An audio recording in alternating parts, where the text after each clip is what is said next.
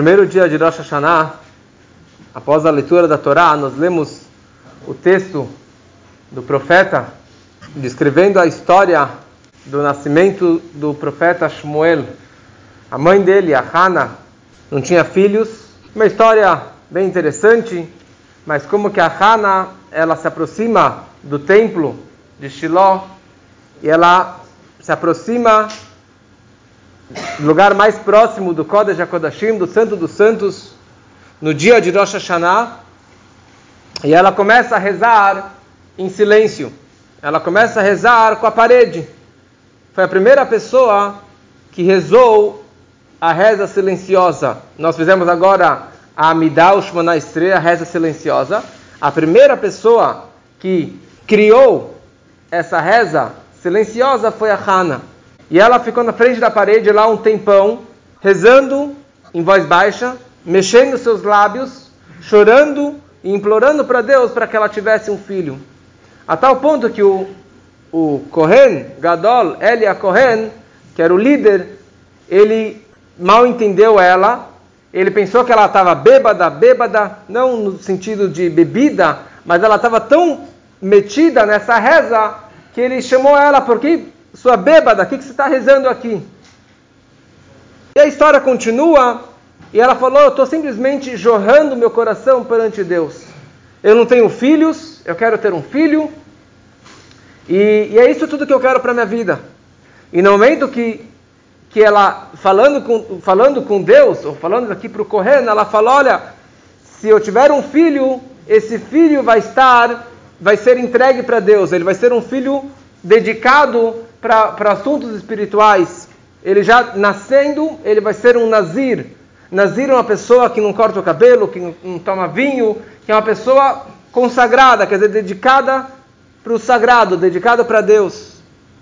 E na prática, ela acabou tendo esse filho. A história continua, mas desta história, o Talmud escreve que nós aprendemos muitas e muitas leis práticas da reza, das nossas orações. Então, dela nós aprendemos o conceito da Amidah, da reza silenciosa. Mas, por outro lado, nós aprendemos que tem que mexer os lábios, mas sua voz tem que ser baixa, e assim por diante. Existem dois assuntos nas nossas orações, ou em geral, nas, na forma de conversarmos com Deus. Existe brachá e existe tefilá. Brachá é uma, uma brachá, uma bênção, e tefilá é uma, uma reza, uma oração. Qual a diferença entre brachá e tefilá? Brachá tem duas interpretações. Brachá vem da palavra brichá, em hebraico, brichá significa piscina, e brachá vem da palavra mavrich, que significa puxar para baixo, transmitir para baixo.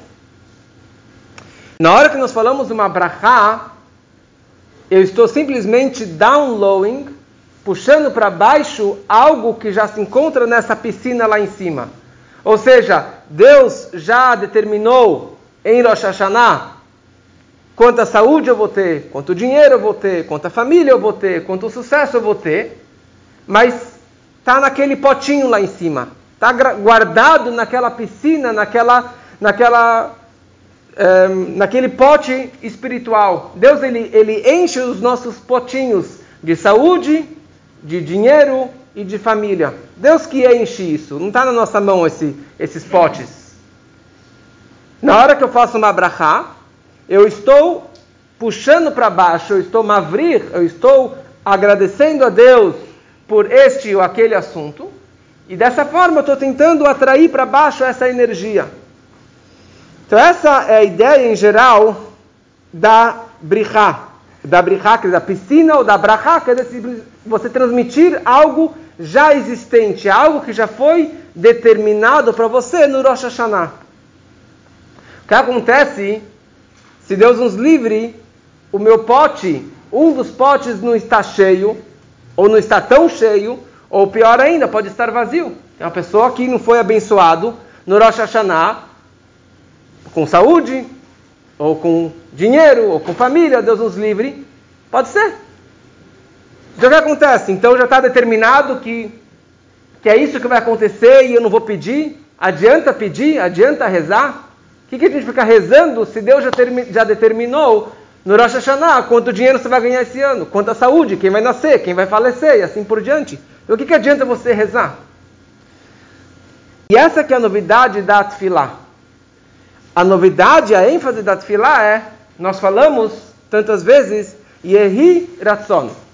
Yehi Ratzon Milfanecha. Yehi Ratzon significa que seja a vontade. Não é que foi a vontade, não é que é a vontade. É que seja a vontade. Ou seja, se não é a vontade, se Deus não determinou X, Y, Z, eu estou pedindo para Hashem por favor, Yehiratzon, que seja a vontade, quer dizer, crie essa vontade, crie, ligue lá o registro MOR, lá de cima, para encher essa piscina que está vazia, para encher esse pote que não foi, é, eu não fui abençoado com essa brachá que eu estou tanto precisando. Então, eu peço para Hashem, para que ele tenha compaixão, ou, ou vou fazer a minha parte também para merecer essa brachá, mas eu estou pedindo para Hashem, eu sei que eu não mereço, ou eu sei que eu não não está determinado lá em cima, mas eu estou pedindo para ele, Ehirason, que seja essa vontade nova. Interessante sobre a Tfilah, sobre todo o conceito da reza, o Sidur, o Marzor, não é da Torá. Tem alguns versículos da Torá. O Shema Israel é uma mitzvah da Torá. A Midah, Shemona Estrela, a mitzvah da Torá, mas o Sidur em geral, a forma do Sidur, toda a organização da reza, isso foram os sábios que determinaram. Agora, todo mundo concorda que existe um tipo de reza, uma situação de uma reza, que isso com certeza é algo que vem da Torá. Quer dizer, que é algo que é de suma importância.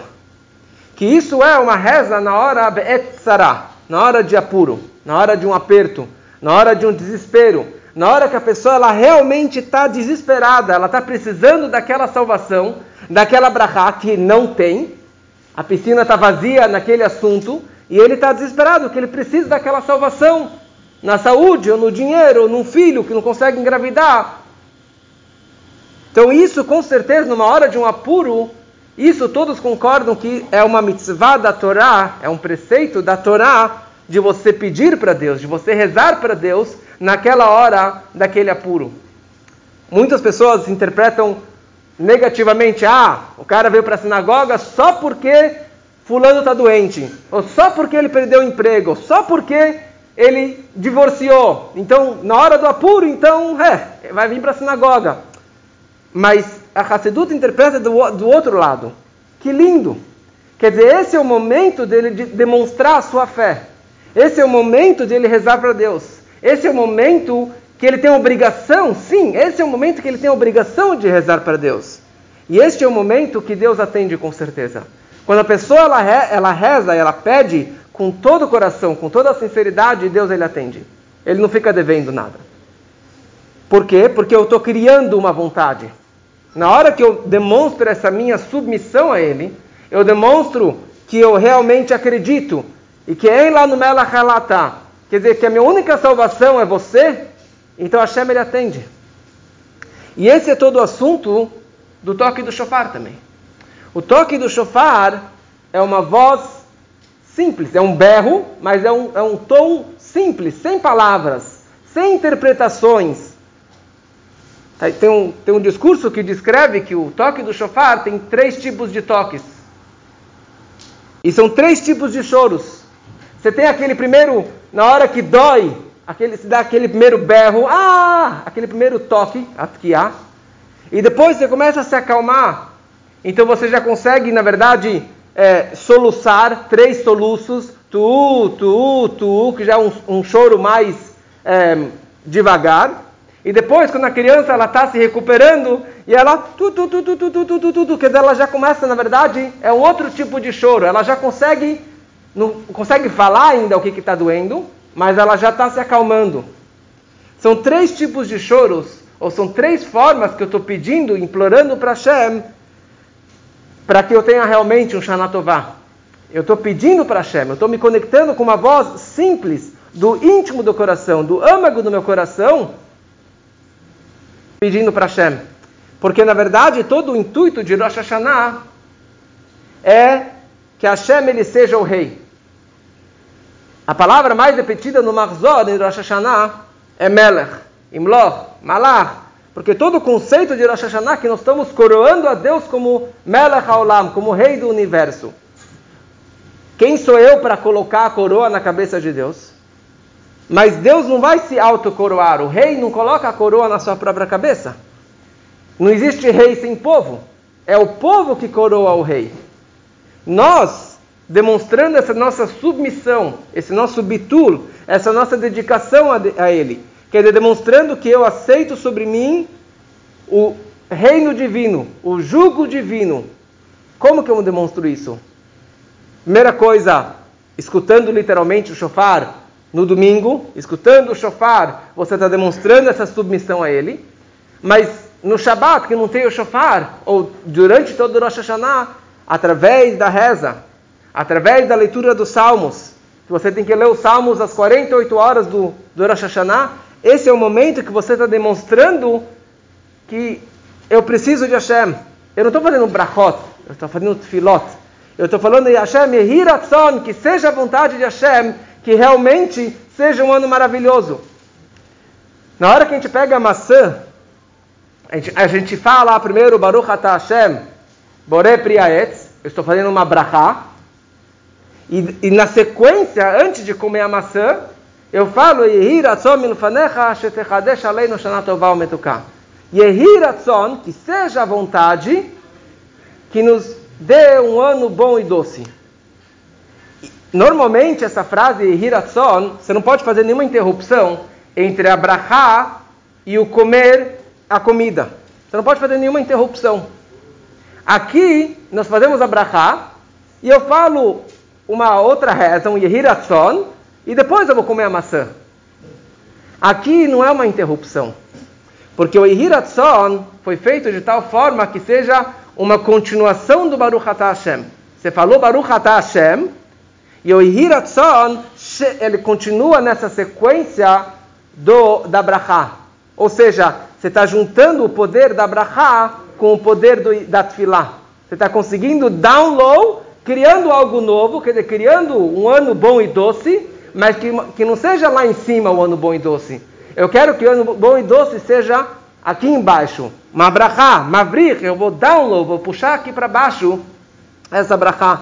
Então é realmente é isso que nós fazemos todo o Rosh Hashanah e que todos realmente tenham um, um Shana Tová, um Metuká, fisicamente, materialmente, com saúde, com fartura, com alegrias e a maior brachá com a vinda do Mashiach, se Deus quiser, nesse ano.